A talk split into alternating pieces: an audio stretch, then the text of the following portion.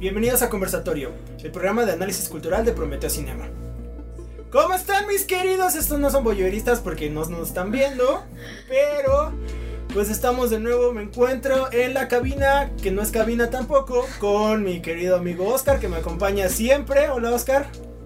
Hola amigos, ¿cómo están? Espero que sigan vivos de todo corazón. Si escuchan un ruido robótico es que cambiamos el cerebro de Oscar a un robot, literal. Entonces por eso suena como así. No es la primera vez que se hace esto, también ya lo hicieron con Disney, entonces eh, todo bien, no pasa nada. Y además hoy nos acompaña la única, la inigualable, la siempre rosa y glamurosa Gaby. Hola, ¿qué tal? Espero que cuando esto salga pues al aire haya alguien que nos pueda escuchar. Si no, bueno, pues ya, lo escuchará la siguiente vida inteligente que encuentre esto. Sí, claro, porque la antropología quiere... De hecho, o sea, creo que lo que más van a encontrar son vestigios de qué monito y la religión y el culto a él y nuestros videos. Probablemente. Y nuestros podcasts, sí, es como lo que... El interesante copete de Peña Nieto también probablemente por ahí esté conservado en su propio Hershomar. Seguramente.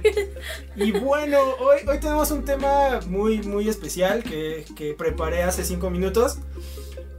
Eh, perdonen la ausencia de que no había habido como podcast. Porque pues básicamente había una pandemia, ¿verdad? Entonces era un poco complicado hacer ese tipo de cosas. Perdón, perdón por no poder ser inmortal y tener que tomar las medidas necesarias de distancia. Pero bueno. Este, hoy vamos a empezar con un tema, eh, con la primera parte de quién sabe cuántas, para analizar lo que es la industria creativa, qué es, cómo funciona y pues qué chingados hacer en ella, porque pues, justamente creo que una de las cosas más importantes en esta pandemia y que nos hizo ver fue que que pues a la gente creativa le dicen, ay, es que no eres esencial, carnalito. Pero aún así estoy viendo publicidad y estoy viendo a Netflix y estoy viendo... ¿Qué onda? Vienen por ti. Lo siento. La evasión fiscal por lo visto no es un buen asunto, güey. Problema de la precarización de, de las artes, ¿no? Entonces... Vienen por ti por desviar fondos. Sí, gracias. Los impuestos son robo, no le paguen al gobierno. Aquí termina el podcast, muchas gracias. Nos vemos en la cárcel. Siguiente transmisión desde cárcel de Santa Martita. No. no pasa nada, amigos, no le teman. No le teman No a, la le teman, evasión, a la evasión. Sí, ¿qué es lo peor que Del fisco. pasar? Ni que el SAT diera tanto miedo, ¿verdad? Sí, no manches. Ni que tuviera todos tus datos. Sí, claro. Sí, ni que sepan dónde vive. La neta, no. Y, Bueno. y bueno, una de estas cosas importantes para entender, eh, justamente, pues a pesar de que te dicen que no eres esencial, pues se siguen moviendo millones y millones de dólares con parte de la misma industria creativa, ¿no? Y sobre todo el uso de la tecnología. Y pues es lo que el tema de que quiero hablar un poquito hoy con ustedes, que son las... ¡Uy! Oscar murió, esperen. ah, ya, volvió. Es un filtro. Anda probando filtros. Y era uno de esos. Ajá. Pensé que había muerto. Y dije, oh, Dios, no de nuevo. El ascenso de Lázaro, amigo, véanlos, por favor, ahí en el canal. Product placement. Y bueno, hablando Sí. del uso de la tecnología, este, que era lo que estábamos hablando hace tres temas, eh, justamente como esto genera redes, ¿no? Entonces, lo primero que quiero, eh, estas redes, pues, creo que se define, se divide, se, dif- se dividen en lo que son redes de consumo, redes de producción y redes de distribución. Entonces, me gustaría preguntarles a ustedes un poquito, pues, ¿cómo consumen productos creativos en esta pandemia, amigos? Eh, productos creativos. Las damas primero, las damas primero. Bueno, entonces, decía, Pues. mm, ¿Cómo los consumimos? Yo creo que ni siquiera hay como una conciencia, si se le puede llamar, como de este consumo. Porque. mm, primero que nada, creo que la situación nos agarró a todos como bastante desprevenidos, ¿no? O sea, no no, no estábamos preparados para esto y sobre todo se nos dijo que iba a terminar antes de lo que realmente va a terminar, ¿no? Entonces también pues como que mm, la manera en la que llegó la pandemia, bueno, el virus, este, creo que también obligó como a cambiar radicalmente la rutina. Entonces, eh, pues, ¿qué hace uno cuando te dicen, eh, no puedes salir de casa eh, y es obligatorio que, no, que te quedes, ¿no? Casi, casi. Entonces, mm, pues, ¿qué, ¿qué queda, no? Tú, tu espacio, como, como tu universo en el que usualmente estás. Bueno, no, no estás tanto, ¿no? Estás medio ausente de, de tu casa. Porque también, pues, creo que a veces por muchas cuestiones laborales eh, llegamos a vivir en estos autoproclamados este, ¿cómo? ciudades dormitorio, ¿no? O sí, pues sí, ciudades dormitorio en las que llegamos solamente como a, a descansar, a dormir y a comer, ¿no? Y realmente ahora creo que lo, lo vivimos desde otra forma, ¿no? Entonces, mmm, pues cómo lo, cómo empecé, cómo empecé a consumir eh, todas, Droga, hola, me llamo. Hola, me llamo Gabriel. Empecé a consumir piedra, amigos. Tengo 25 años y soy adicta a la piedra. No, o sea, si la pregunta es cómo empecé a consumir toda esta, eh, todos estos productos como creativos, que eh, si bien son culturales, creo que son de entretenimiento, ¿no? O sea, hay una cuestión que también es como separar lo artístico eh, y lo y lo de entretenimiento, ¿no? O sea, bueno, no sé cómo se... Sí, es que re- realmente siento que fungen dentro de la misma industria. O sea, al Ajá. final es industria creativa. Sí, sí, sí. Siempre y cuando unos tienen pues el fin de, del Ajá, entretenimiento, justo. otro el fin educativo, otro tienen como ciertos fines. Exacto. Eh, Se cambia, cambia el target. eh, Al final cambia de quién lo produce y a quién va dirigido. ¿Quién lo Entonces es, es, es importante también marcar esa diferencia. O sea, no es, no es como que muchos de los blogs que ponen siempre como broma, sale mal, o sea, arte, ¿no? Simplemente es una sí. industria creativa, pero que tiende a entretener más que a, a de verdad generar una sensación, bueno, un sentimiento o un crecimiento personal en la persona que lo ve, ¿no? Cosa que pues el arte, dependiendo de cómo quieras verlo, pues sí crea, sí genera. sí, claro. Exacto. Pero ya me metí, perdón, van, van. No, no, no, No, sí, no, es- está de, eso es, de, eso, de eso se trata. De eso se No, y aparte, o sea, creo que, por ejemplo, estaba viendo, o sea, con toda la situación del, del mismo cambio de rutina que dices, Gaby, eh, por ejemplo, situaciones como que la gente mamadora como yo, pues solía hacer, que era ir a museos, ¿no? pues ya se vieron como muy, muy mermadas, ¿no? O, o las otras dinámicas que tenemos como dentro del canal, ¿no? Que es hablar Sí. de cine y cosas así, Exacto. ¿no? O sea, cuando pues, nos obligan a piratearlo, amigos, porque antes íbamos al cine, o sea, Sí, sí, sí. nosotros no habíamos piratería, ¿verdad, güey? O sea, ¿no? No, Íbamos, nunca en la vida, no sé Íbamos. qué es, ¿de qué es eso, güey? ¿quién sabe, güey? No, no, no, Pues no lo acabamos de bien, ¿eh? conocer porque, pues, es que uno ya no puede ir al cine, ¿no? Que es una dinámica que al final funge tanto de la parte cultural como en la parte de entretenimiento, ¿no? Ajá. Tiene como esta apertura de, de consumo Claro. es tan importante, ¿no? A diferencia de un museo que de pronto es así, es como Exacto. meramente que de pronto ya hay ciertas tendencias Sí, sí, a sí, sí, volverlas de entretenimiento, Claro. ¿no? Es- Estaba viendo, hay una, este, una aplicación que se llama Arcute, que lo que hace es como poner en realidad aumentada exposiciones. Ah, claro. O sea, está como Sí. bien Sí, extraño, sí, ¿no? Dices, güey, ¿por qué? ¿Por qué de pronto tengo una escultura gigante en mi casa? Pero no la tienes. Entonces, igual, lo mismo decía este Álvaro el otro día. O sea, sí está muy, muy loco, pero también eso mismo lo estás haciendo con Spotify. También eso mismo lo estás haciendo con Netflix. O sea, realmente esas películas, ese coleccionismo que antes se podía tener, ese consumo que tenías, pues cambió a acceder a las cosas de manera totalmente digital, ¿no? Y el arte creo que también, o este tipo de consumos también se está llevando. ¿no? Entonces, este, me gustaría preguntarles también cómo sienten esta dinámica tanto de quitar un poco lo coleccionable y, y y transportarlo a la acumulación digital, lo no material. Ahí sí está cañón, ¿o no, eh? Porque, por decir, yo ahorita todo lo quiero extrapolar al caso de Mulan, Ah, sí, porque claro. la neta, qué trampa con el caso de Mulan. O sea, fue un, es una película a la que le invirtieron dinero como para aventar para arriba, que tiene connotaciones eh, políticas mucho que ver con China, que pues hasta cambiaron un montón de cosas, ¿no? No, no más mucho, no más este, deshonra sobre tu vaca. Deshonra eh, ese tipo de cuestiones que, que pues tienen, tienden a herir la sensibilidad de una cultura distinta a la occidental, ¿no? ¿Qué tanto con algo que se suponía que era una obra trascendental? Si no, si no así la obra más importante de Disney, o sea, sí es una obra eh, crucial, ¿no? Eh, en el punto de los live actions de, Disney en estos tiempos.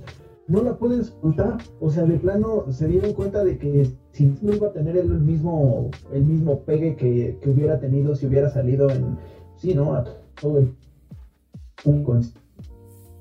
el mercado chino americano ¿Cuál es su salida? Que a mí la verdad me parece una salida hasta cierto punto mediocre. Eh, eso de, bueno, la soltamos en Disney Plus. Uh, ok, 35 dólares. No sé ustedes, pero yo, por más que lo tuviera, yo no pagaría 35 dólares por ver una película. O sea, 700 pesos por ver una película en mi casa, o sea, comprarla, aunque sea comprada. Si no pago 200 o 300 por un DVD, o sea, ¿por qué pagaría 700 o 750 por, un, por una película? Y ellos, o sea, si, eso a mí me causa como cierto ruido, no quiero saber qué le causa a ellos. Es, es, siento yo que va a ser un tema de estudio para la industria cinematográfica, porque sí, qué padre que le inviertas un montón, cosa que hace Netflix, por decir, ¿no? Que inviertas mucho, pero no creo que Netflix, la verdad, ahí sí les quedó mal, pero no creo que Netflix invierta lo mismo que invierte Disney en una película. y más, o sea, ya hablando de cuando, estás, cuando pones todo en conjunto, en publicidad, en, producción, todo, todo, todo, todo. Una producción de Disney y más de este calado es brutal. Entonces, pues, ¿qué, está pasando? Cambian los, cambia la, la, la, el modelo, está cambiando la forma de ver todo es algo que, que pues llegó a mover todo, todo el asunto aquí, ¿no? Sí, yo creo que también otra parte como importante, mm, pues como de esta nueva forma de vivir, es de, sobrevivir. de sobrevivir. Es que también hay como un tema con las exposiciones o las bienales en línea. Y... Mm. A mí me parece que hay que explorarlo porque justo la otra vez leí un artículo que en Minecraft hicieron una biblioteca. Una biblioteca que tiene muchísimo, muchísimos artículos, muchísimos libros y que... Los ratas salvando el conocimiento. Sí, no, o sea, Alejandría. Sí, sí, sí. Sí, o sea, se supone que hablando como en números, es una de las bibliotecas, o sea, podría ser una de las bibliotecas más grandes y más vastas del mundo y no existe, o sea, físicamente no existe, ¿no? Y inclusive hay cosas, hay textos, libros que están prohibidos en ciertos países que se encuentran en esa biblioteca, pero para que eh, censuren la biblioteca tendrán que hacer ilegal el, el juego. Entonces, o sea, creo que eso es como, como una de las posibilidades más chidas que puede, que puede, no sé, como darnos esta nueva normalidad. Y también, bueno, en el caso como del arte o de estas cuestiones de las galerías y de las exhibiciones y todo eso, pues creo que también puede poner como en, el, en el ojo del huracán justo como esta postura de el artista que, expone en un lugar real y el artista que expone en internet, ¿no? O sea, eh, la otra vez vi así como un, meme que decía, ahora ya cualquier imagen que suben a, Facebook, cualquier fotogalería ya es una, una exposición, ¿no? Y es como de, güey, o sea, que esté en la red significa que no es real o que tú expongas en un espacio físico significa que vale más que yo exponga en una fotogalería de Facebook. O sea, ¿cuál es el, ¿A qué quieres llegar, no? Y entonces creo que todo esto también como que se remonta un poco a lo material. Y como ese fetiche, ¿no? Como de, de poseer, de ver, de sentir. Pero también por el otro... Ajá, por el otro, ah, de, acumular, de, de, sí, justo como de la acumulación de cosas que tienen cierto valor, ¿no? Pero, este, justo también está esta otra parte en la que quizá nos estamos eh, desplazando demasiado hacia lo tecnológico, ¿no? Porque decimos, ay, es que no siento una conexión con ese güey o con esa persona, o este, o ay, es que se desconectó. Y, o sea, hablando como si las personas fueran máquinas o fueran, este, interfaces, no sé. Ah, justo, una interfaz, o sea, creo que ya hasta la misma discusión de, de las relaciones se vuelve una interfaz, o sea, tú ya no eres la tal persona, tú eres tu perfil de tal cosa, y además tienes múltiples personalidades, porque en Facebook tú tienes un perfil, en Instagram tú tienes otra personalidad, en TikTok, bla, bla, bla, bla, o sea, tu misma interfase se vuelve tu forma de, relacionar, ¿no? Y, y, si tú te relacionas a través de TikTok de, con cierta, con tus millones de suscriptores, pero en Instagram no tienes ninguno, o sea, ya ahí, no sé, te vuelves más reservado, te vuelves, o sea, hasta dónde planteas también el tema de la privacidad, ¿no? O sea, porque sí, en esta plataforma les voy a decir todo, pero en esta otra, esto es mío, ¿no? Esta es mi familia, esto es aquí, ¿no? O, o inclusive cómo esos datos se van generando Mm, pues sin, sin que tú estés siendo tan consciente, ¿no? Porque, por ejemplo, Netflix, pues ahí tú eliges, ay, güey, este, tengo todo, eh, todos los animes vistos, ¿no? Entonces mismo Netflix te saca esas recomendaciones. Y esos son datos que tú estás dando a través de tus propias elecciones, ¿sabes? Así como de, ay, bueno, ahora quiero ver cosas de terror. Y así, entonces vas como creando un perfil eh, de tus gustos, ¿no? Y, bueno, eso también pues involucra ahí como la, industria este, creativa del entretenimiento, ¿no? Sin embargo, o sea, creo que esta parte de la industria eh, creativa, pero más bien como pegándole del lado del arte, pues creo que sí se ha visto como bastante más, mm, pues dañada, ¿no? Más, más afectada por, por toda esta cuestión del aislamiento. Porque creo que una de las primeras formas en las que uno puede empezar como a relacionarse con ese ambiente y todo eso. Eh, si eres productor de, pues sí, de piezas. Literal, vas, tocas puertas. Literal, ¿no? Pues sí, también es ir a, ir a las galerías, pero creo que de las últimas formas, como un poco más colectivas y pues sí, con ese sentimiento más como de comunidad, son los bazares los bazares de artes y de arte y de, y de diseño, ¿no? Este, y a mí, yo he estado, bueno, yo he participado en varios y se me hace bien lindo porque, este, todos son creativos, pero todos al final también se ven como en esa misma situación de, de hacer algo, este, eh, de plasmar su arte o de poner su arte en algo que pueda ser también útil, ¿no?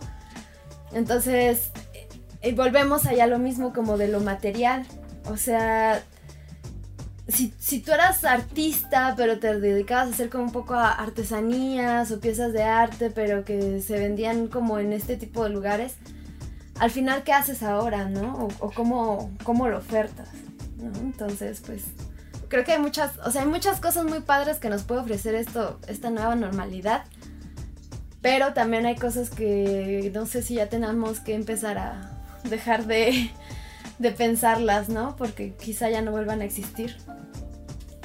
¿No? está, está cañón todo ese asunto. Yo, yo ahorita por decir me quedé pensando en, en los autoconciertos que están ahora organizando en el Foro Pegaso, ¿no? Y que ahí van 7000 güeyes en sus coches a ver a Moderato. Y yo me pregunto, o sea, a, mí personalmente me, me, surge mucho la cuestión de, ¿esto, esto es un concepto que vale la pena, más allá de si es un concepto original o trascendental o así, es, un concepto como que vale la pena, interesante. Yo, yo personalmente a mí me parece una estupidez irte a parar con tu coche a, ver cómo toca alguien. O sea, un concierto es una... tiene una mística muy, muy que es como incomparable. Básicamente ir por un festival y, y ¿qué? Además, la, parte de, de, limitación, o sea, la exclusión. O sea, porque imagínate, si no tienes coche, ¿cómo carajo vas a ir a escuchar a tu banda que de la cual tú eres muy fan, pero no tienes coche? O sea, ya se vuelve también una parte socioeconómica ahí, ¿no? Y hay una distinción también que dices, güey, o sea, ¿hacia qué público? como artista, desde el punto de vista como artista, o sea, ¿a quién le tengo que vender entonces mi música, no? ¿quién va a ser mi público? Cuando yo hago canciones para todo el mundo, de pronto veo que no todo el mundo puede venir, ¿no? Entonces, esa dinámica de consumo también se vuelve muy complicada. No, pero va, en todos lados, o sea, aplica a todos lados a, muchísimas disciplinas y aparte de todo a muchas escalas sociales. Por decir, ¿quién, ¿quién está ahorita a gusto en su casa durante la pandemia? O sea, gente que ha salido, que no ha salido en cuatro meses o cinco meses y que está bien. Pues, gente que tiene recursos económicos, obviamente, que puede pedir eh, comida a su casa o que sale exclusivamente a comprar comida, que llega a su casa y tiene internet, tiene Netflix, tiene Amazon tiene claro video, o sea, la gente que tiene acceso a todas esas cosas. Hay gente que no tiene acceso a internet y a ver cómo en esta situación disfrutas de la cultura. Si de por sí, en un contexto normal en el que la sociedad te empuja, si no tienes dinero, porque eso también es importante señalarlo, ¿no? La cultura a veces tiende a ser elitista, si no es que casi todas las ocasiones. Quien tiene dinero puede acceder, si no, pues no. Porque también si el único día que descansas o sea, no, es el punto, ¿no? El día que descansas quieres descansar, no vas a ir a un museo, no vas a ir a ver una obra de teatro, no vas a ir, aunque sea gratuito, ¿no? Y el gobierno te lo, te lo provea. Ahorita que no hay nada que sea de eventos en vivo, es, es complicado. Y aparte de todo, surgen ahí otros asuntos, ¿no? ¿Quién es el único que está soltando contenido nuevo en estos tiempos? Netflix, las, las cadenas como de este de streaming en estos tiempos. ¿Cuántas películas han salido de marzo para acá? Sí, claro. Yo creo que no, no llega más de 10 o 15 y prácticamente todas por Netflix. Una que otra que ha salido ahí desbalagada en alguna este, plataforma que no es Netflix o de manera independiente, pero pues ahí sí, desde yo no he visto prácticamente nada ahorita pues, siguen esperando, ah, bueno, yo sigo llorando y esperando que en algún momento de la vida salga Evangelion, cosa que de verdad no va a salir. ¿Para qué nos hacemos mensos? Nunca se hizo Evangelion 4. se perdió en el tsunami. Ajá, sí, se la comieron los gatos también. Pero pues ahí están todo el mundo llorando con New Mutants, eh, Mulan también. Y si, si las grandes cadenas están ahorita pasando por ese tipo de cosas, nosotros qué podemos esperar como pequeños creadores de contenido? Claro. Si, si te ves en la necesidad de salir a, grabar a algún lugar y hay restricciones al tránsito, restricciones a, así, se te va a ver, aparte de todo, una cosa es que se te vea mal, o sea, que bueno, que esté mal que salgas porque arriesgas tu vida, también está moralmente mal visto, ¿no? Tu familia te va a ver mal, estás en posibilidad de contagiar a un familiar, es es terrible para el pequeño productor, para el pequeño creativo o para el que está iniciando, ¿no? Entonces, eh, eh, aparte de que plantea el internet, siento que también plantea nuevas posibilidades, ¿no?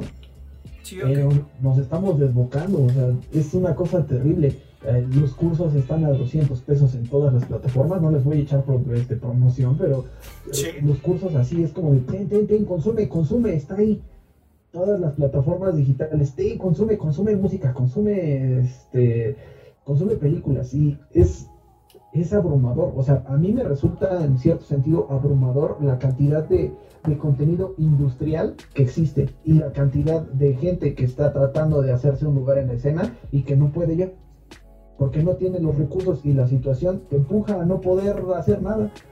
Entonces, ¿qué vamos a hacer todos los que estamos abajo perdidos? ¿Sufrir, llorar y ver Netflix? Sí. Que es, lo que estamos haciendo muy bien, por cierto. Ajá, de hecho. Aquí quisiera. sí, viendo The Yo quisiera rescatar unos puntos, ¿no? Primero, de lo que hablamos de, de cómo nos volvemos poco prisioneros de nuestro propio perfil. Voy a, voy a regresar para, para hilarlo. O sea, nuestros mismos eh, eh, costumbres de consumo pues van delimitando las sugerencias que nos dan, ¿no? Los mismos algoritmos. Pero ¿no les ha pasado de pronto como que pues quieren ver más? O sea, ya se aburrieron de ustedes mismos de alguna manera, o sea, de lo que les, entre comillas, les gusta en las plataformas.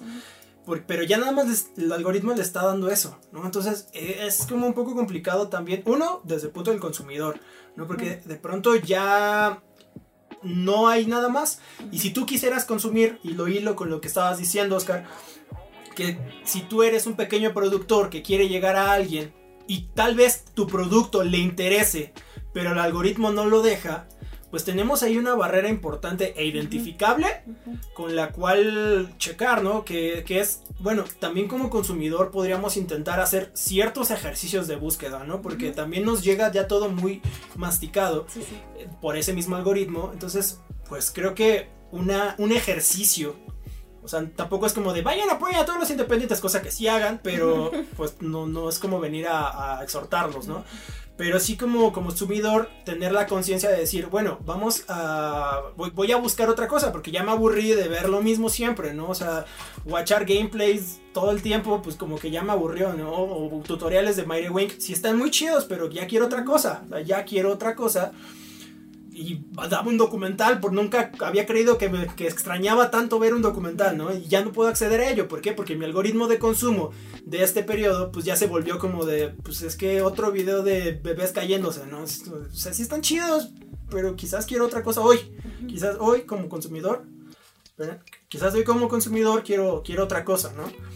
Entonces se me hace como muy interesante esa parte de cómo nos vemos prisioneros de ese mismo perfil y hilo hilo a la parte de, lo que decías de los bazares. Se me hace muy, muy importante, justo hablando de, ahora pasando a la situación de redes de producción, ¿no? Como una situación colaborativa.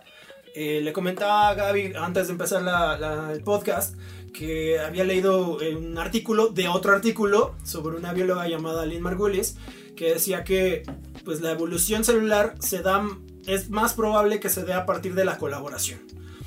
Entonces, eh, que los organismos es más probable que evolucionen, según su propuesta, a partir de una tendencia colaborativa.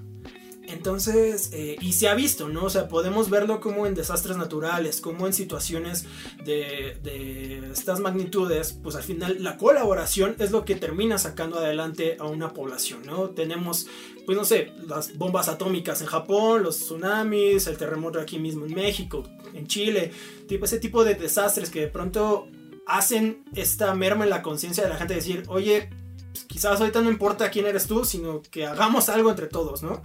Entonces, y dijiste una palabra muy interesante, la palabra útil, ¿no? Que producir cosas útiles, y creo que lo puedo dividir entre la parte útil como función y útil como accesorio, ¿no? O sea, si, si estamos en un punto en el cual, este, como este, este consumo carnívoro de, estas galerías, este consumo y también de, complejos de cine, ¿no? Porque al final, pues si uno va ahí y que es como lo, lo que accedemos, en la mayoría, el grosso de la población, o sea, puede que no vayas a un museo, pero sí vas a una, a una sala de cine, por alguna razón. Entonces, en ese sentido, creo que este, justo si se merman este tipo de actividades, bueno, tú como productor, cómo llegas a, esos otros espacios, ¿no? Generando cosas útiles, ¿no? ese es el discurso que más se, dio ¿no? hacia, hacia la industria creativa. Es como de ustedes no son esenciales, ustedes no son útiles, y es como de, pues es que yo estoy viendo que sigue habiendo campañas, yo estoy viendo que sigue habiendo este diseño, yo estoy viendo, o sea, que tienes, que hay mucha información que masticar y que procesar ¿Qué eso quién lo hace? Pues una industria creativa. La industria creativa es la que está destinada a procesar toda esa información que corre tan rápido y que se necesita por urgencia llegar tan rápido, ¿no? Entonces, o sea, creo que justo es muy importante generar nedes de, eh, bueno, nodos de discusión, nodos de discusión y de colaboración, ¿no? En este sentido, para buscar qué es lo útil que podemos generar, ¿no? O sea, sin meterte en un discurso mamador que soy seguro que el próximo año va a haber como 30 películas y 30 cortometrajes de la pandemia 2020, o sea, y, habiendo hecho nosotros mismos un cortometraje al respecto, pero también buscar por ejemplo, eh, personalmente el cortometraje que hicimos nosotros fue enfocado hacia no tanto la pandemia, fue usar ese contexto para hablar de, bueno, y cuál es nuestro lugar aquí, ¿no? Entonces, creo que ese tipo de cosas ahí es, es eso, es encontrar esa utilidad, ¿no? O sea, ha habido comentarios de, es que me identifique mucho, o sea, sí me siento así, me siento perdido, me siento así, bla, bla, bla. Y, qué bueno que lo veo reflejado para yo también poder identificarlo, ¿no? Para cuestionármelo. Porque este tipo de cuestionamientos de pronto son los importantes, ¿no? En, la, en la situación del día a día de las personas de a pie, ¿no? Que, que consumimos los que podemos llegar, que, que tenemos el privilegio de acceder a Internet, ¿no? Pues lo vemos en YouTube, lo vemos en ciertas plataformas, ¿no? Y buscamos estas cosas útiles, ¿no? Tutoriales, buscamos ese tipo de consumo que es parte mismo de una industria creativa, sean conscientes o no los productores, pero ahorita lo que se está buscando mucho es la utilidad. Entonces creo que podría ser una forma de empezar a generar redes, ¿no? A partir de eso de cambiar el discurso y la percepción que se tiene de, del artista como de, pues es que sí está padre, pero pues ¿para qué me sirve? Pues no sé tú, pero yo veo que hay muchas cosas pertenecientes a la parte creativa que están siendo esenciales. Sí, sí, sí. Sí, no, no, ¿eh? Ahí sí, ahí sí, discúlpame, perdón que, que interrumpa, pero sí, o sea, si, si, hay mucha gente que se ha podido mantener cuerda en esta cuarentena es gracias al arte, definitivamente. Y gracias a las expresiones también ahí marcando esa dicotomía que marcamos desde un inicio de entretenimiento y arte, o sea, gracias a eso se han mantenido cuerdas, gente que se la ha pasado viendo Netflix, gente que se la ha pasado viendo tele, gente que se la ha pasado escuchando música o leyendo algún libro o leyendo este blogs, escuchando podcast. Eh, eh, es increíble que una industria y en realidad un sector como tan que se ha visto tan, tan golpeado por, su mismo, por la, por, la imposibilidad de producir, pero aparte de todo, que está como pues ahí marcado, ¿no? Por la sociedad, no, no, no, eres artista, te mueres de hambre, no sé qué, o sea, sea uno de los pilares de la sociedad actual, a mí me parece increíble, porque sin, sin estar de repente te levantas, no tienes nada que hacer o tienes algo que hacer, pero no quieres hacerlo porque la pandemia ya te tiene harto y dices, bueno, voy a ver este video, ¿no? Voy a ver este corto, voy a escuchar este podcast. Y de cualquier manera se nos, se nos ve, digo, ahora ya me considero, ¿no? Hay un pequeño creador también de contenidos de repente. Y, o sea, se nos considera algo, una, una pieza totalmente prescindible cuando la sociedad está en su correcto funcionamiento, correcto funcionamiento de acuerdo a como lo ve el, capital, ¿no? O la, la, forma normal de ver el mundo. Y en estos tiempos es como de, güey, sigan sacando películas, ¿eh? Sigan sacando podcasts, sigan haciendo contenido, porque si no, ¿qué hacemos? ¿En qué nos vamos a entretener? es, es, es, triste, o sea, por un lado es triste y por el otro lado es como de, ah, ya vieron, ¿cómo que no? ¿Cómo que no nos necesitan? ¿Cómo que no servimos? ¿Cómo que esto no importa y aparte de todo no vale, ¿no? Sí, claro, por supuesto. Pues sí. Yo no, no tengo, pues, ¿qué, qué, les puedo contar? Mm, pues es que... sí, definitivamente fue un, un golpe para todos nosotros. Pero, por ejemplo, ahora, este, creo que eh, ha habido, o sea, las redes sociales sí nos han servido un poco más para, para eso, pero también, o sea, como un poco para, este, bueno, grabar un tutorial de algo, ver un tutorial de algo, así, pero a veces también siento que hay un, mm, ¿cómo decirlo? Como un, un desbordamiento de cuestiones que hablen específicamente de la pandemia. O sea, he visto convocatorias, infinidad de convocatorias de este paisaje sonoro desde tu ventana, el mundo desde tu casa, este, cómo, cómo vivimos, cómo estamos sobreviviendo a esta pandemia. O sea, como que de pronto también siento un, pues como un, no sé, como una necesidad de, de, de los artistas, de los creadores, de contenido, de todo, de, de hablar como de lo que está en tendencia. O sea, la, la pandemia, la salud, no, no puede ser tendencia, ¿sabes? No se puede tratar como un tema este como de Twitter de Twitter ajá, no puede ser como el hashtag con más o sea y, al final siento que un poco también, tanto la industria del entretenimiento como la industria artística, como la industria de las ciencias sociales, de, pronto empiezan a hablar un, montón de un chingo podcast, un chingo podcast y un chingo de en vivos y un chingo de este, ¿cómo se llama? De, sesiones en Zoom para que entres y, y digas que la pandemia, qué tal. O sea, Ya no. lo sabemos, ¿no? Ajá, est- estamos viviendo todos estos, o sea, sí está bien que se hable y sí está bien que se documente, pero ¿hasta cuándo? O sea, esto puede durar dos años, tres años, cinco años, no lo sabemos, hasta que realmente haya una cura efectiva. Pero ¿realmente necesitamos seguir hablando de esto? O sea, creo que hay otras cuestiones que realmente sig- que siguen pasando y que ahora se están, este, pues reforzando, ¿no? O sea, los que eran pobres ahora son más pobres, los que no eran tan pobres ahora son mu- muy pobres.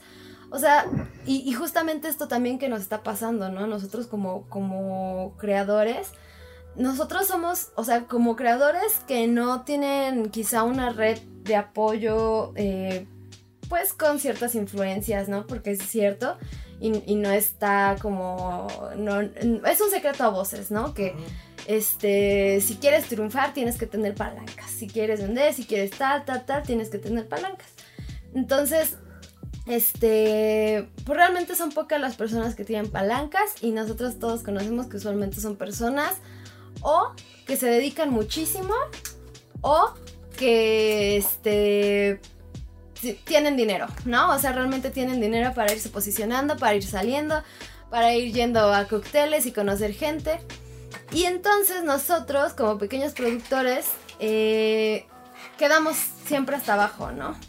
Entonces, pues sí, sí, está la pandemia y todo eso y todo lo que tú quieras, pero está evidenciando también otras, otras, este, cuestiones que ahora, pues sí, son un poco más, más marcadas, ¿no? Entonces creo que fuera de, de hablar del virus y de todas esas cosas, podemos enfocarnos en cómo, cómo es que podemos adaptarnos y sobrevivir a esta, a esta situación y cómo es que lo vamos a reforzar eh, o cómo es que le vamos a dar seguimiento cuando este, este pedo mundial termine, si llega a terminar, ¿no? O sea, porque también este pe- pensar que desarrollar una actividad o, desarrollar tu hobby en la pandemia, este, pues no sé, es como de, ok, y esto es mi- mientras yo tenga tiempo, mientras yo esté en tales condiciones que me permiten desarrollar esto.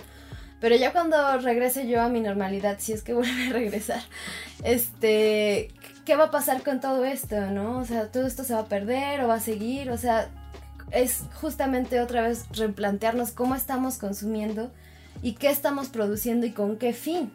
Nada más entretener, nada más pasarnos la- eh, este, este tiempo en nuestras casas, pues porque tenemos que estar aquí, o realmente si queremos hacer algo, algo provechoso, ¿no? Algo que, que podamos darle un seguimiento antes y después, con las mismas condiciones o en peores condiciones, ¿no? Sí, con lo- de nuevo, ¿no? La parte de, de buscar este, este medio de utilidad Ujú.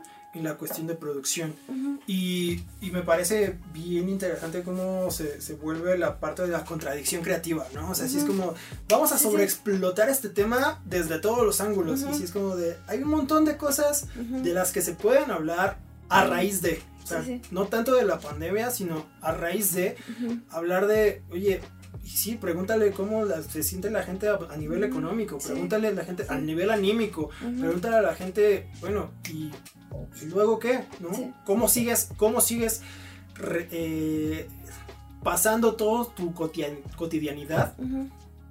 Desde este punto, ¿no? Con estas medidas, porque justo el, el término nueva normalidad a mí me parece muy, muy interesante. Sí, sí, sí. Porque, pues efectivamente, ¿no? O sea, la mayoría de la gente está escuchando, no me sé la cifra exacta, pero Ujú. más o menos un 60% de la población en México eh, económicamente activa Ujú. son pequeñas y medianas empresas. Ujú. Pero luego se entiende pequeñas y medianas empresas como, no sé, una pequeña empresilla de 15 personas, de Ujú. 30 personas, Sí, sí, sí. 100 personas, ¿no? Cuando una pequeña y mediana empresa es el puesto de, de periódicos, ¿no? Cuando una pequeña y mediana empresa es la fonda. Ujú. O sea, estamos hablando de cua- tres, cuatro personas, ¿no? Una claro. familia. Sí, sí, sí. Y eh, es el 60% de la población en México. ¿sabes? Y esas personas, pues no se pueden quedar, ¿no? Y lo que comentaba Oscar hace rato, ¿no? O sea, trabajas todo el tiempo y estás esperando un día para descansar. ¿Cómo lo haces? Pues básicamente buscas estos otros medios que no tengan que ver, que es justamente la industria creativa, ¿no? El entretenimiento o la educación o bla, bla, bla, bla, bla, ¿no? Y que si ya vives día a día con el hecho de, ya sabes que gente no llega a tu local o que no te dejan abrirlo por una pandemia para que llegues y aparte te voten. ¿no? En la cara de, seguimos en pandemia, ahora ve este documental de 20 minutos de una Ay. papa durmiendo en pandemia, ¿no? Así es como de... Exacto, es como de, ya, ya no necesitamos más contenido de esto, lo estamos viviendo. Sí, exacto. Pues es que es el, es el clic fácil, ¿eh? Yo también siento que ese es- eh, pasa, en, pasa en muchos lados y en, y en muchas temáticas. Por decir, eh, cuando llega a haber un, un, este, un huracán, por decir, mientras hay gente que está perdiendo su casa y hay imágenes de inundaciones y los animalitos ahogados y la gente que llora en los gimnasios acondicionados, siempre va a haber medios que estén cubriendo. Pero cuando se estabiliza eso y a pesar de que la gente no tenga casa, a pesar de que la gente siga viviendo en un gimnasio, que los animales se hayan muerto y que las viviendas hayan quedado hechas pedazos, ya los medios ya no van a estar ahí. Es algo que eventualmente va a pasar. Y, y es algo que yo siento que pasa mucho con los medios este, actuales. En realidad es como pseudomedios, ¿no? Obviamente, pseudomedios de información o pseudoperiodismo. El, el, el clásico clickbait, que bueno, ya ahora se volvió clásico, ¿no? El, eh, el date cuenta o infórmate de cuántas personas murieron, ¿no? Y tú dices, bueno, en tu encabezado podrías poner cuánta gente murió, ¿por qué tengo que darle clic a tu página para saber qué pasó, ¿no? Y ahorita es, pues es, es triste, pero eh, este tipo de cosas, las tragedias venden un montón y por eso también mucha gente se va. Neta, busquen, puedes hacer una búsqueda así como especializada en, en, en, el, en, el, en Google, ¿no? Y buscar cualquier cosa en tiempos del COVID o en tiempos de la pandemia y de cualquier, vas a encontrar lo que sea, o sea, el arte en los tiempos de la pandemia, los juegos en los tiempos de la pandemia, las computadoras en los tiempos del COVID, porque es algo que está vendiendo muchísimo y es triste también porque es una mala forma de afrontar la situación. En vez de, de, de, ver hacia el futuro, lo cual es también a lo mejor idealista, pero en vez de voltear hacia adelante y ver cómo vamos a sobreponernos esto, no, vamos a ahogarnos en toda la información que podamos y repetirlo y repetirlo y repetirlo y vendérselo a la gente y nosotros volvernoslo a vender a nosotros mismos. Y aquí nos quedamos en este círculo vicioso hasta que en algún momento haya un tema más importante del que hablar y podemos vender y lucrar con eso. Y es, a mí me parece terrible, porque eso es, es, es una cosa de, de, mucho de manejo de medios y de cómo juegan los demás, lo, los medios con la gente, cómo eso influye muchísimo en la percepción de la, de la población en general. Porque si tú no estás viendo noticias y nada más te mantienes en tu casa, es muy probablemente que estés pensando en otras cosas. Al menos, por decir, aquí en mi casa es algo que se maneja mucho, ¿no? Tratamos de estar informados, de no salir, de cuidarnos, pero tratar de estar ocupados en otras cosas que ya te pusiste a arreglar las plantitas, que ya te pusiste a leer algo, que estás viendo las series, cualquier cosa. Y te ayuda un poco también a desestresarte de toda esta cuestión que, que prendes la tele y te bombardean por un lado, te bombardean por el otro. Te dicen que es imposible que te cures, te dicen que la gente se está muriendo. Y es necesario desintoxicarse de la realidad al menos de la realidad que te está presentando los medios, que te claro. está presentando un gran sector del arte mainstream, del entretenimiento mainstream. Es necesario tratar de salir de ese tipo de círculos, porque si no, de plano no, no se puede vivir bien, ¿eh? Sí, claro, no, y, la, y, lo que decías, ¿no? El, el hecho de, de, mantenerte ocupado, o sea, el hecho de que ya entendiste, sí, ya sé que no puedo salir, ya sé que hay un virus que es mortal. Bueno, ya no necesito más, ¿no?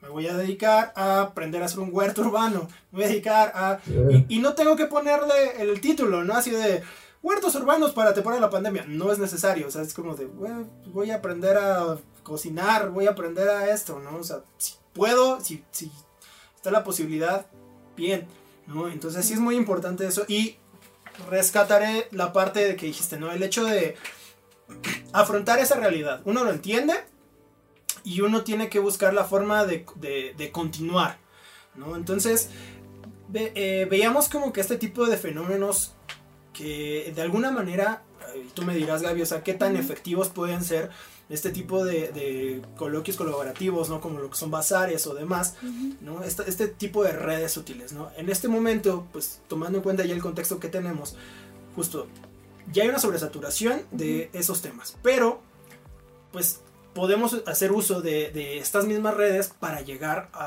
a, a, estos públicos, ¿no? Que de alguna manera, pues, también están hastiados, ¿no? Entonces, eh, Decías algo, Oscar, hace rato, el hecho de, que es muy difícil para un productor como llegar a ciertos medios, ¿no? A los medios de producción específicamente, ¿no? O sea, pues no, no es como tan sencillo de pronto el trabajar con cámaras, ¿no? En, nuestro caso, ¿no? Que hacemos videos y demás, ¿no? Cámaras este, caras, equipo de audio muy fancy, cosas así. Pero, pues también creo que ha dado pie para estos otros ejercicios, eh, como en el que participamos de la Filmoteca Maldita, o sea, que son creación a partir de celulares, ¿no? O sea, son esos accesos que tienes a la mano. Y ayer veía una entrevista a Genaro Peñalosa a través de Zoom F7 y, él decía que en cuanto un cineasta logre poner una película hecha con celular y que la rompa así brutalmente en festivales y en los Oscars, porque ha habido chispazos, pero que en cuanto lo, eh, lo logre, va a democratizar mucho los medios, porque la misma industria pues eso va a empezar a vender, ¿no? Hablando de ese tipo de cosas, o sea, va a ser una nueva tendencia de producción, ¿no? Entonces, es, es eh, pues, un ejercicio interesante el pensar cómo estos medios, ¿no? Funciona para el cine, en este caso específico, ¿no? Pero creo que funciona para todos, porque también cuántas bandas han salido de SoundCloud, cuántas bandas, eh, cuántos ilustradores han salido de Instagram y de cosas así, ¿no? Entonces, creo que estos medios ya están empujando mucho para las mismas redes de distribución, ¿no? Y ese es el otro, eh, el otro tópico que quiero tomar, cómo generamos redes de distribución eh, con los medios que tenemos al alcance, que si bien ya han funcionado en temas aislados, pueden llegar en algún momento a convertirse justo en una nueva normalidad de distribuir productos y servicios artísticos. ¿no? Entonces me gustaría preguntarles esa parte. ¿Cómo creen o cómo sienten esta evolución de, estos medios de distribución que tanto ayudan a los productores independientes? Mm, ok. Pues yo creo que lo primero, o sea, ¿cómo lo siento yo? Yo, por ejemplo, pues ahorita estamos colaborando, hemos colaborado antes, y estoy colaborando con la radio Bombay. Y lo que veo que es, como bien importante para que un proyecto crezca, y justo también hablo desde muchos aspectos, ¿no? Pero creo que siempre es tener, o sea, siempre, siempre está como esta parte de, ay, pues es que es un grupito de amigos. Pues sí, pues los grupos de amigos justamente eso hacen, ¿no? Así empezó la generación Beat. Ajá. O sea, apoyarse y, juntarse con gente que, que se puede entender, ¿no? O sea, yo, yo no puedo quizá hablar como de, de de carpintería, porque pues yo no sé, yo no sé de carpintería, ¿no? O yo no puedo hablar, no sé, de contaduría porque yo no sé de contaduría. Y, los contadores, pues yo creo que se juntan con contadores por su mismo ámbito laboral y los carpinteros buscan con carpinteros pues para ver qué onda, ¿no? Entonces creo que si nosotros somos artistas, pues tenemos que, juntarnos, pues si bien no con artistas, pues con, gente creativa, ¿no? Hay gente que te ayude a, crear y que, que, si tú propones algo no se... No, no, te diga, no te baje un poco, o que no te apoye, ¿no? Y justamente creo que eso o sea, creo que a partir de tener relaciones eh, sanas y relaciones fuertes con un grupo de amigos, puedes empezar a crear algo, ¿no? O sea, desde, desde cero. Eh, pues espero no, estar romantizando algo, ¿no? Pero creo que con definitivamente el, el presupuesto para cualquier proyecto siempre va a ser muy difícil de obtener, ¿no? Las becas están muy peleadas, este, eh, tratar de, que el, proyecto se pague con otros ingresos de otro trabajo y todo eso también puede llegar a ser como bastante cansado y, muy tedioso. O sea, yo, yo no digo que no se pueda, ¿no? De que se puede, se puede. Pero también en qué condiciones, ¿no? y al final a qué, a qué te va llevando eso. Entonces, no sé, o sea, yo, yo creo que lo que se necesita es un equipo fuerte, trabajo, este, pues sí tener prioridades quizá, ¿no? Este, el poco o mucho dinero que llegues a, poder ganar o no, pues ahorrarlo, comprar, no sé, material en caso que necesites material o equipo en caso de que necesites equipo.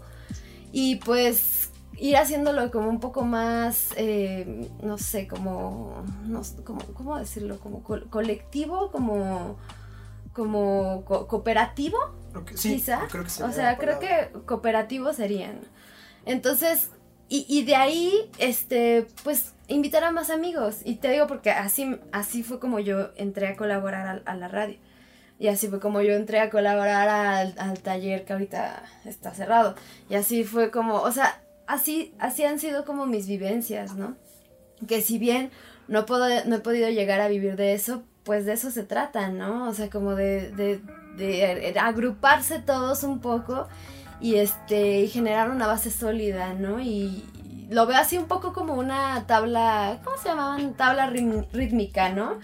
O sea, o sea, no, no quiero hacerlo como, como de que solamente uno va a triunfar de todos los cinco que están abajo, ¿no? Sino también puede ser como algo cíclico, así como este, ok, hay cinco personas que te están, te están sosteniendo y este, y vas para adelante tú. Y este, pero, pero después tú te vuelves, ajá, sí, sí, o sea, un poco esto como esta cuestión del telar de la abundancia, pero sin lo, sin, sin la trampa, ¿no? Sin, sin el te, te, te chingas 40 mil varos, ¿no?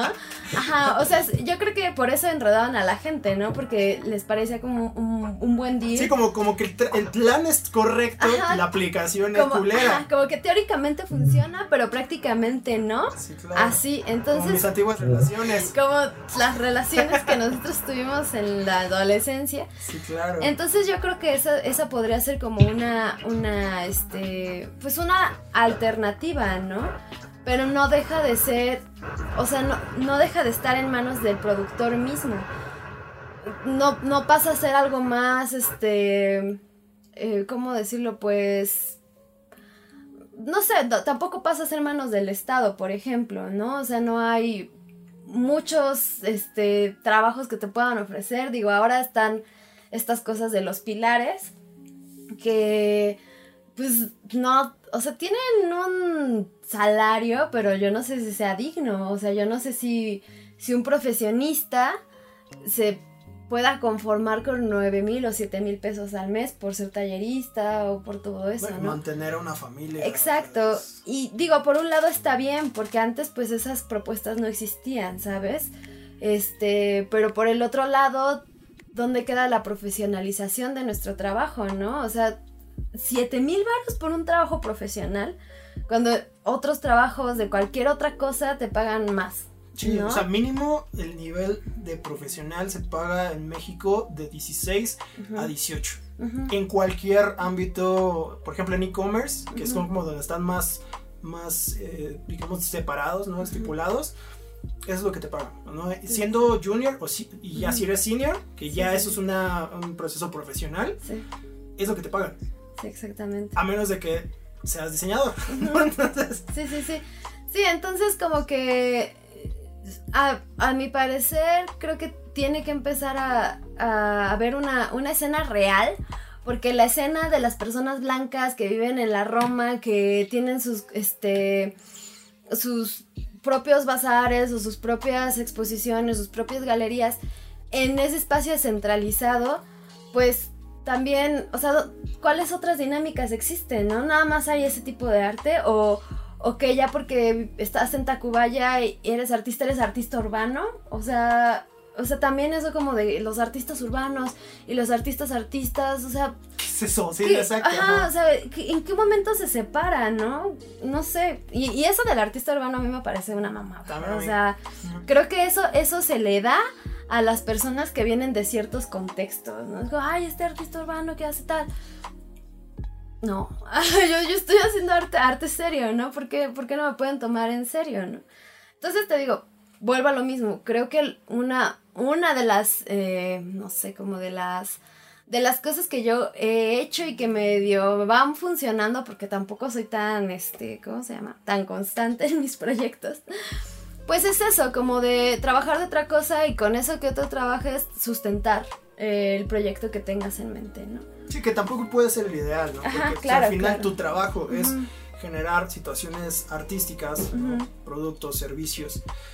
Pues no, no puedes estar siendo mesero Ujú. medio tiempo y Exacto. luego irte a escribir el guion de tu película y al día Exacto. siguiente tienes que otra vez chingar. O sea, sé que puede ser una dinámica. Sí, sí, ¿no? sí, Pero pues es una dinámica de universidad. Ajá. O sea, la verdad es tiene que ser una dinámica para ese momento, porque después te tienes que dedicar profesionalmente a, hacer que- lo que vayas a hacer, ¿no? Y funciona con cualquier... Sí. Porque Sí, sabemos sí. que los medios artísticos no son los únicos que están dados al catre. Hay otras profesiones, pero Sí, no claro. puede ser así que tengas tres trabajos Ajá. para sacar a flote tu sacar película. ¿no? O sea, es como... Sí, sí, sí, sí, entonces, ahí sí estarías, bueno, sí se está romantizando pues esto, ¿no? sí, claro. Como de esta precarización. Por el Ajá, esta, precari- esta precarización, porque al final estamos precarizados, ¿sabes? O sea, la, la universidad no ha actualizado la bolsa de trabajo creo que desde 2010 o algo así. Entonces, y, y sin embargo, si quieren que uno se matricule, bueno, que uno se, se titule y ofrecen este, titulación así de que por este promedio, Por combate. Ajá, ya sí, sí, sí, así. Entonces, pues también ese método de producir. Sí, yo digo que ojalá este, titulación por combate, pero no. No tenemos tanta suerte, la verdad. Amigo, tú. Ah, pues sí, yo, yo voy por el mismo camino, ¿eh? Yo también siento que, por decir, algo que nosotros hemos puesto en práctica aquí en Prometeo y que en cierta medida ha funcionado.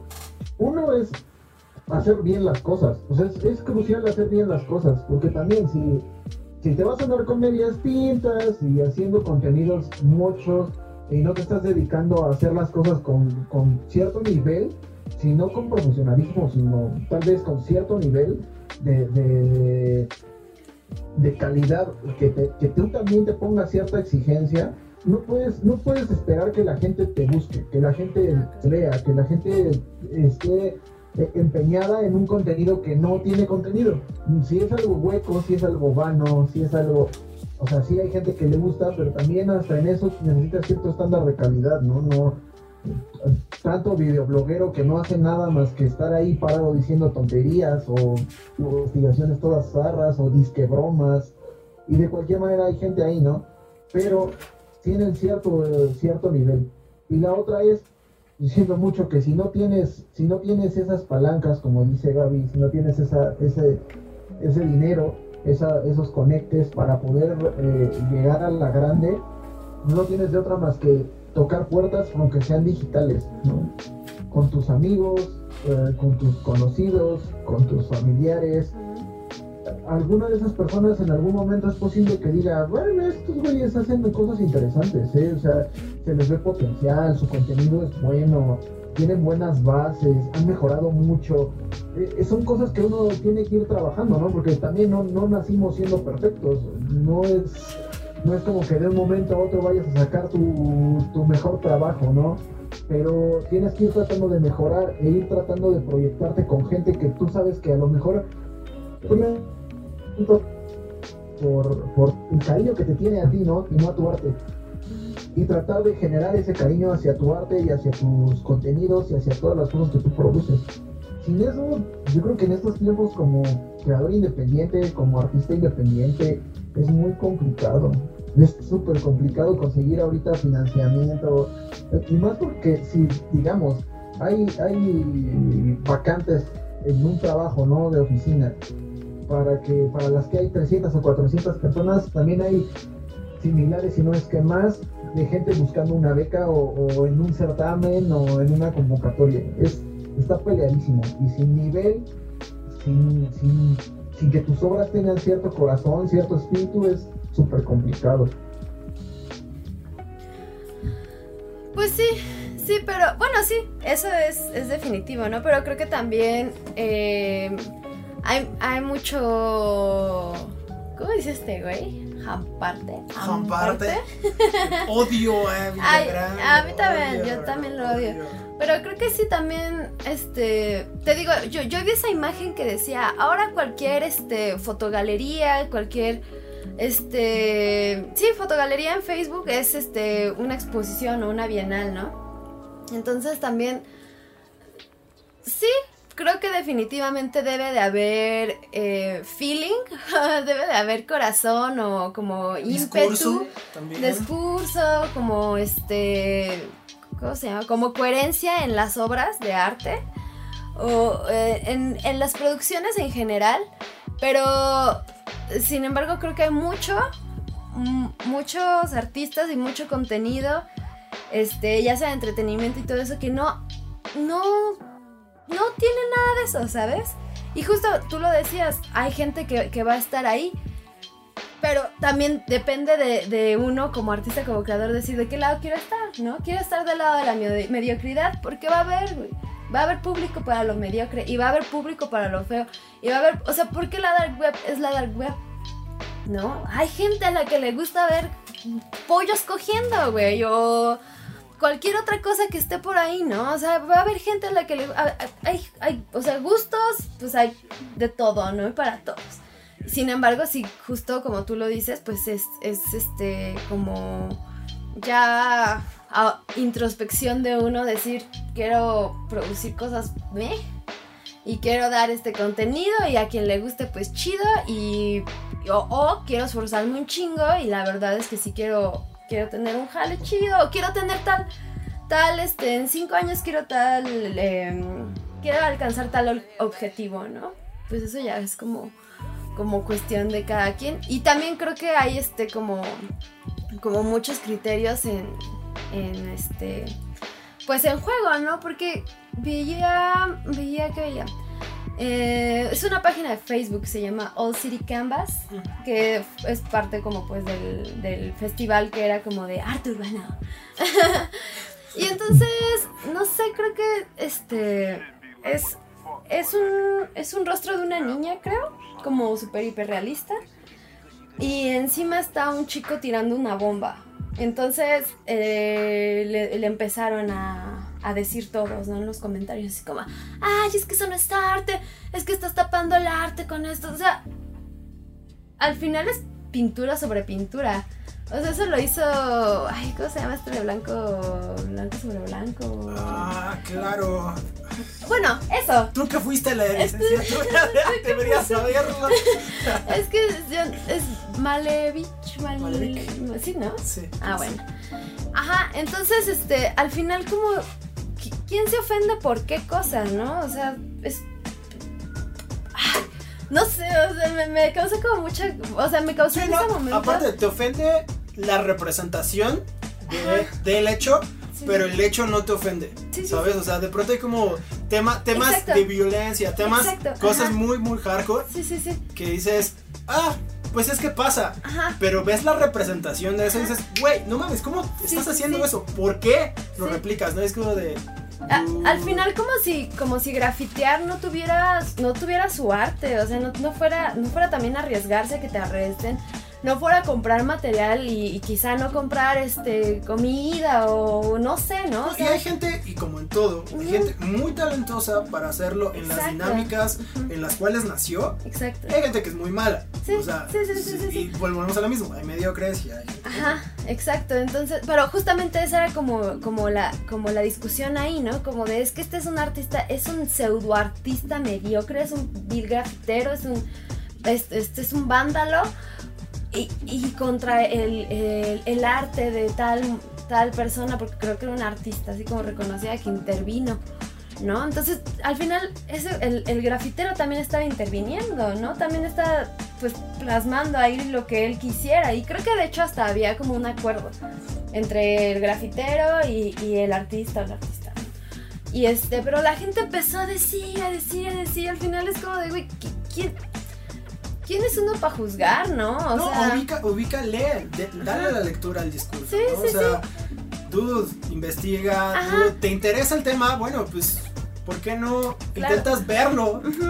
O por qué, por qué no, no, este, en vez de juzgar más bien emites como otro otro tipo de... búscale, ajá, búscale, búscale, ¿no? Porque justo decir opiniones es como súper gratuito, pero ya buscar un discurso a partir de o sea, una discusión más bien a partir de ciertos hechos, pues obviamente no cualquiera, ¿no? Sí, sí, sí, Y, y, no polarizarse tampoco, ¿no? O sea, creo que la opción nunca es polarizarse.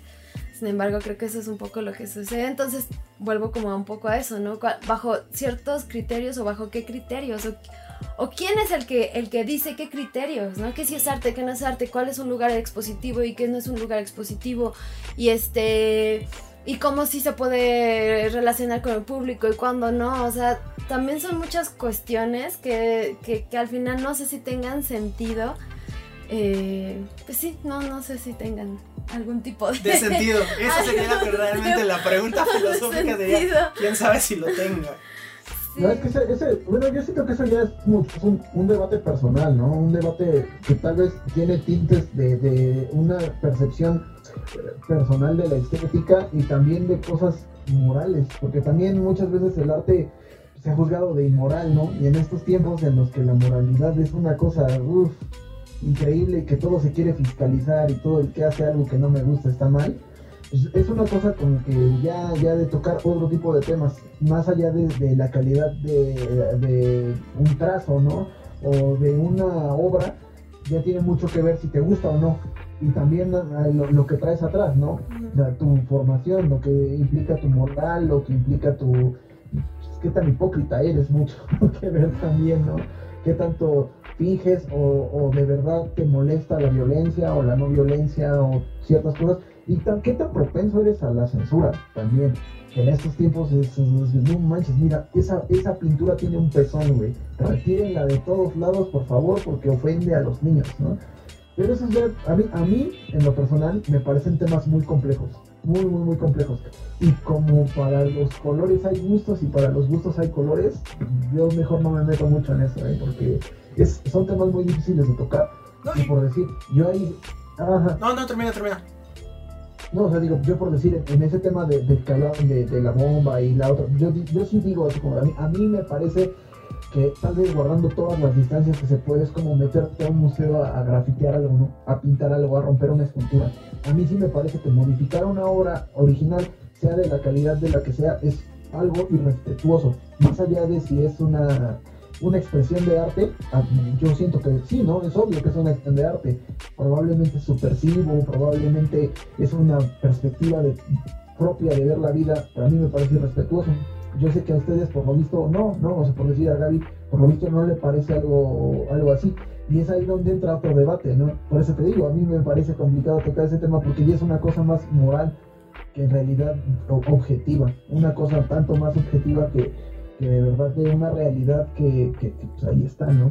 El hecho ahí está, ya como lo buscamos es distinto. Una de las cosas como muy importantes en ese tipo de, de aspectos viene mucho a partir de, las revoluciones que se pueden dar de los discursos. Y creo que eh, guardando todas las proporciones, porque hablando mucho de lo que decías de Lamparte, ¿no? Término que odio. Eh, hay mucho charlatanerismo, ¿no? En estas cosas y mucho, como llamamos, espantapendejos, ¿no? O sea, hay mucho arte espantapendejos. Se me hace más adecuado y más técnico para la circunstancia. Pero eh, eh, que genera discusiones, pero vivimos en un tiempo en el cual el hecho de que un vestido sea dorado con gris, con blanco o azul con gris, genera discusiones, ¿sabes? Y discusiones fuertes. Eh, mi punto con esto es de que al final mucho de lo que estamos viviendo y retomando como poco de lo que estuvimos platicando, o sea, estamos viviendo una parte de revolución y de reestructura, de reestructuramiento de, muchas cosas, de cómo consumimos, de cómo producimos y de cómo distribuimos. Y, y ese tipo de actos son los que al final van acelerando o cambiando ciertas cosas, ¿no? Sí, pues si hay algo valorado para la sociedad, se vuelven estos monumentos, ¿no? Y si alguien llega y lo ofende, pues obviamente te pega, ¿no? O sea, en un caso personal, por ejemplo, si alguien llegara y me dijera, güey, es que vamos a demoler el, este, la marcha de la humanidad de Siqueiros. ¿Por qué, no? A mí me gusta, yo la amo, güey, la acaban de grafitear. Güey, ¿por qué? ¿No? Pero si alguien llega y me dice, güey, acaban de grafitear el caballito de Sebastián en Reforma, pues qué chingón. Si alguien me dice, acaban de, de grafitear el ángel de la independencia, qué bueno, háganlo. Pero, pues también, como dices, o sea, ¿qué, qué tan personal? Por un lado está el consumo personal. Y por otro lado está también, bueno, eso está generando un discurso de evolución, de, de- de estos monumentos, estos símbolos, quizás ya no representan a la sociedad. Entonces es importante verlos, ¿no? En el contexto en el que estamos. No, no, no. Bueno, o sea, sí, pero también está la otra parte. O sea, ya no representan a una parte de la sociedad. Ajá, a Hay una. otra parte grandísima, grandísima. A veces no tanto. probablemente sí se siente representada por eso. Sí. Y también tenemos derecho, y hay grupos que tienen derecho a esa memoria histórica. Sí, a, a esa, a ese tipo de, bueno, a que respeten el ángel, a que respeten la escultura. Y te digo, no me voy a poner yo aquí como de, ah, no mames, soy panista, ¿no? Porque, porque si eres, No, pero.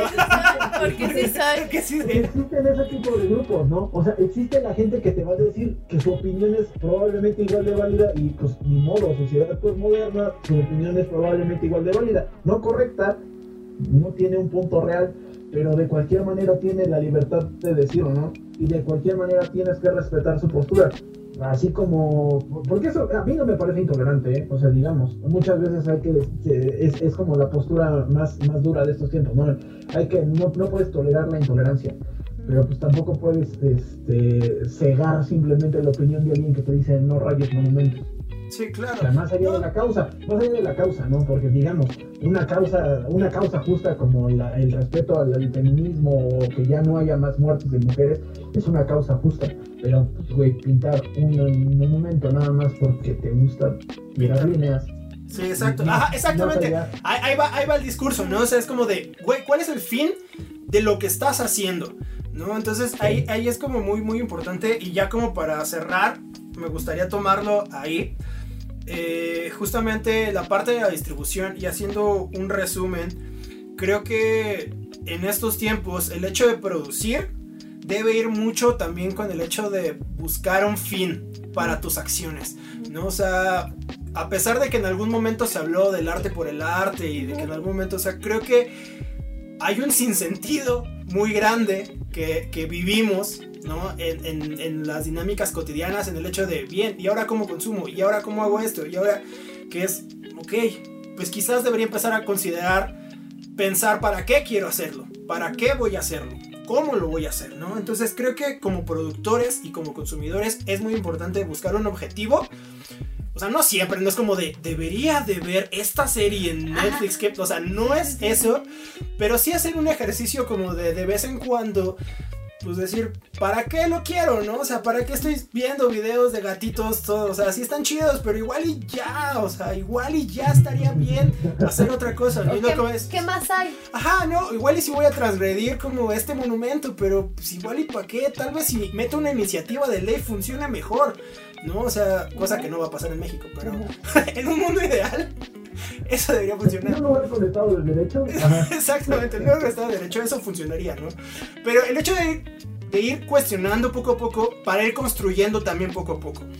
Eso, ¿no? El, el- ojalá algún día tengamos un lugar en Estado de Derecho en el cual digamos, ¿sabes cómo voy a ser transgresor? Voy a juntar una, voy a hacer una junta de vecinos y voy a meter una iniciativa de ley para que chingada madre pongan esto aquí, ¿no? Y cambias y dices, ok, esas son las formas, ¿no?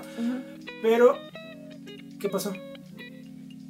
ya, córtale, ya me tengo que ir o no. Bueno, cerrando esto, solamente creo que el objetivo es lo más importante en esta cuestión. Y eh, resumen, ¿no? Creo que es importante profesionalizar el trabajo que se genera, meterle también constancia porque eso es un gran secreto al final, ¿no? Eso Sí. mismo te vuelve mejor. Sí, sí, sí. Buscar un gran equipo de trabajo, un buen equipo de trabajo, uno comunicativo y propositivo. ¿no? Eh, para empezar a gestar una escena. Esa escena se va a dar a partir de esa constancia y a partir de saber que ese es nuestro objetivo. Quizás no nos toque a nosotros, pero quizás nosotros podamos llegar a gestar una escena que se mantenga a sí misma, ¿no? Este, y eso va a generar interés en nuestros trabajos y en trabajos posteriores para que en algún momento, pues los en cuanto explote esta división de medios, pues ya, ya los próximos productores sepan cómo hacer, ¿no? Es un ideal, pero también es un objetivo que creo posible. ¿no? Y, y, pues, plausible, ¿no? Y además, pues bastante digno en esta Sí, sí. Y bueno, pues creo que hasta aquí vamos a dejar, llevamos como 30 horas platicando. Eh, quiero agradecerle a Oscar que desde su casa está hasta allá. Y pues, este Gaby, gracias por venir el día de hoy. Ven más seguido. Espero que te haya gustado. ¿Cómo te sentiste? Bien, aunque no tenemos medidas de seguridad, nos estamos besando todas. ¡Beso de 40! 40. No, sí, muy bien, muchas gracias. Sí me gusta, sí me gustaría seguir platicando sobre estas cuestiones. Y pues sí, gracias Oscar, gracias Aid. Amigo, No, gracias a ustedes, ¿eh? Gracias, gracias por poner un vaso en tu casa y un vaso en mi casa y unirlo con 17 kilómetros de hilo. Porque ya vimos que sí funciona, ¿eh? Sí. Idea. tecnología de punta, ni la NASA, ni, ni SpaceX. Sí. Muchas gracias por acompañarnos. Esperamos sus comentarios en la sección de comentarios de donde sea que estén escuchando esto.